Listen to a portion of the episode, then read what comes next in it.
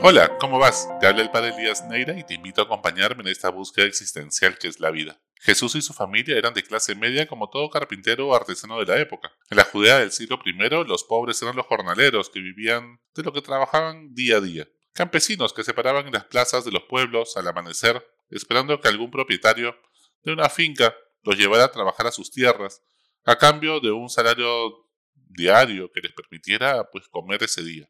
Vivían del día a día. Jesús optó por vivir una pobreza evangélica siguiendo la espiritualidad de los Anahuín, los pobres de Yahvé, que buscaban vivir de la providencia y no apegarse a los bienes materiales para tener una total libertad de espíritu y estar disponibles a la voluntad de Dios sin apegos, sin envidias, sin egoísmos mundanos.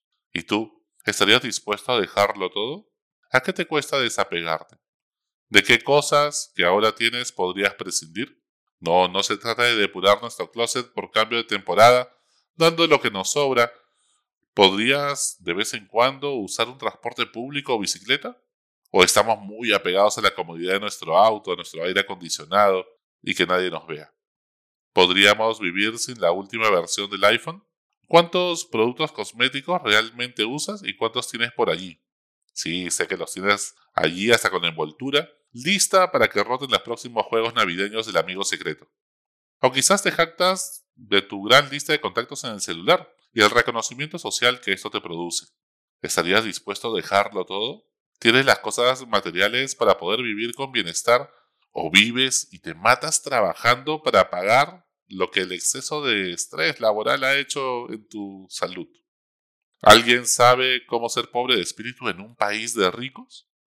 ¿O nos lo tiene que enseñar nuestro presidente? ¿Por qué muchas personas destruyen su vida, su honor, su reputación, su futuro político incluso, por unas migajas de dinero sucio? ¿Qué piensan en este momento? ¿Que nadie se va a enterar? Jesús no solo nos pide que nos robemos, eso ya lo dijo Dios a través de Moisés con los diez mandamientos. Jesús va a la raíz de la envidia, el egoísmo y la codicia. Jesús nos pide que no nos apeguemos a los bienes materiales. Cuando nos apegamos, luego desapegarnos, pues duele demasiado, pero es la cura saludable necesaria. Rico no es el que tiene mucho, sino el que necesita poco. No dejes que tu corazón se apegue a las cosas materiales. Ahí donde está tu tesoro está tu corazón. Así que libérate de tanta carga. Es mejor ir por la vida ligeros de equipaje, sin tantos apegos aferrados a tantas seguridades. Cuando estamos apegados acumulamos cosas que no nos podrían servir en algún momento, o de repente nos podrían sí servir. Y por si acaso se queda allí en el closet esos pantalones que ya no nos quedan, pero creemos idealmente que vamos en algún momento a bajar de peso y que todo volverá como antes de la pandemia. Todo lo que tenemos nos trae recuerdos y así un sinnúmero de justificaciones. Y si me enfermo, ¿De qué voy a vivir cuando sea viejo? Pues no digo que no haya que ahorrar, por supuesto que hay que prevenir de una manera adecuada y con cordura. Pero una cosa es ser prudente y otra vivir con paranoia, viviendo para tener en vez de tener lo suficiente para vivir con dignidad. Como le dijo Dios a Abraham y a todas las abuelas del mundo que lo repiten, Dios proveerá. Pon tu seguridad no en las cosas, sino en que Dios te ama. ¿Cuántas personas cimientan su autoestima y valía personal en su cuenta del banco? Nadie de, nada de esto se van a llevar a la otra vida. Lo único que cruza el umbral de la muerte con nosotros es todo el amor que hemos entregado a las personas a nuestro alrededor. Durante el 2020, la pandemia nos dejó el testimonio de un héroe, Mario Romero Pérez, bautizado como el ángel del oxígeno. Lo recordarás bien, que en San Juan de Miraflores decidió no subir el precio del oxígeno y hacer el negociazo de su vida, aprovechando de la sede de la situación de tantas familias, sino que por el contrario, él sí comprendió el Evangelio, y la riqueza que llevó al cielo fue el amor y la gratitud de la gente. Un negocio justo es lo que se necesita y se pide. Él es de esas personas emblemáticas que nos deja esta crisis humanitaria. Un empresario que decidió ir contra corriente cuando muchos prefirieron autoabastecerse de papel higiénico, salir corriendo de las tiendas y los centros comerciales, de las bodegas, al inicio de la cuarentena. Y es que las ansias de seguridad llega a lo cómico o tragicómico en el ser humano cuando pierde la esperanza. Entonces tenemos que deshacernos de todas las cosas y, vivir sobriamente. Un poco de sobriedad en una sociedad tan consumista, donde todo es usar y tirar, no nos caería mal. Sin embargo, el tema es tener libertad interior, no aferrarse a las cosas materiales, no poner nuestra seguridad en ellas, No vivir para tener, sino tener para vivir.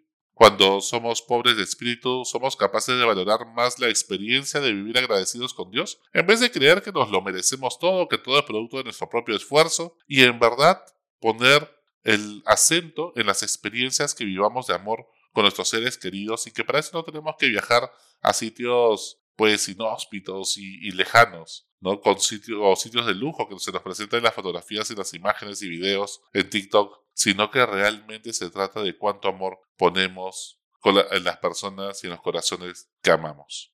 La solidaridad no se trata de dar, sino de ser. No se trata de dar los bienes materiales que nos sobran, sino darse uno mismo, donar nuestro tiempo, escuchar con los cinco sentidos a quien lo necesita, acoger al otro como a un hermano. Un estudio de Oxfam indica que 26 personas poseen la misma riqueza que 3.800 millones de personas en el mundo, mientras más de la cuarta parte de todos los adultos que trabajan son pobres, ganando menos de 3,10 dólares por día. ¡Qué horror! Sí, todos tendemos a creer que somos la clase media o media alta como justificación para que otros sean los que tienen que ayudar y yo siga tranquilo con mi conciencia aquí bien sentado. También se comparan con los demás y les indigna cuando la desigualdad es mucha. Esto ya debimos aprenderlo en la experiencia chilena de estos dos últimos años. Si bien comprendo que no sea el único factor, por supuesto que no, de convulsión social en el hermano país del sur, y que el modelo económico chileno también tiene elementos positivos y realistas. Pero lo cierto está en que indigna a muchos la desigualdad social en diferentes espacios del mundo. En el Evangelio de hoy Jesús nos cuenta una parábola con la que nos explica que todos los bienes, talentos, dones que Dios nos ha regalado debemos tomar conciencia de que no son propios. Los tenemos bajo nuestra administración para ponernos al servicio de los demás y contribuir pues a construir un mundo mejor. Por eso, no tiene sentido que nos aferremos a esos bienes en este mundo. ¿Qué pasa? Pues, sino que abras la mano y sueltes un poco el codo para no ser tan tacaño, para darlos a los demás con generosidad, para que este mundo sea sostenible para todos y no solamente para un grupo pequeño en el cual nos podemos sentir privilegiados de pertenecer. Pues es importante la equidad para que el mundo sea sostenible, de modo que no acumulemos riquezas aquí en la tierra sino en el cielo. Necesitamos generar más ingresos y distribuirlos mejor. No podemos distribuir pobreza, hay que hacer crecer la torta. No estamos en un país de ricos, si bien ya somos un país de ingresos medios. Pero cuando la torta crece, hay que saber repartirla de manera más equitativa, si no queremos que alguien la escupa para que al final nadie la coma. La paz se construye con los fundamentos de la justicia social. Y, eh, los seres humanos cuando tomamos decisiones no somos tan racionales, como ya varios premios Nobel de Economía, como Kahneman eh, y Thaler y otros más, nos los han ido manifestando en los últimos años. Y el desarrollo integral de todos es importante. Allí es que tenemos que poner el acento. No basta con dar bienes materiales, tenemos que buscar una nueva forma de entender el desarrollo integral de todos. De lo contrario, nuestro desarrollo no será sostenible, pues muchos estarán tentados por líderes populistas, de un extremo y del otro, que les prometerán escupir la torta y terminarán repartiendo pobreza. ¿Cómo están tus colaboradores? La gente que trabaja contigo. Sí, también cómo está la trabajadora del hogar que te ayuda en casa. El portero de tu edificio. La nana de tus hijos. Las personas que te encuentras alrededor y que de repente te ayudan a lavar el carro. De repente las personas que pues tienen y trabajan en una bodega en la esquina. Solamente para abaratar un poquito tus costos, estás dispuesto a justificar o a comprarle a una empresa que trata mal a sus colaboradores, los esclaviza, no les paga sus beneficios sociales? ¿Hay aún pobres en este país de ricos o solo ha salido de la pobreza la familia presidencial? Hay mucho por hacer, hermanos, mucha tarea por hacer. Hasta la próxima. Sigue buscando que Él te encontrará.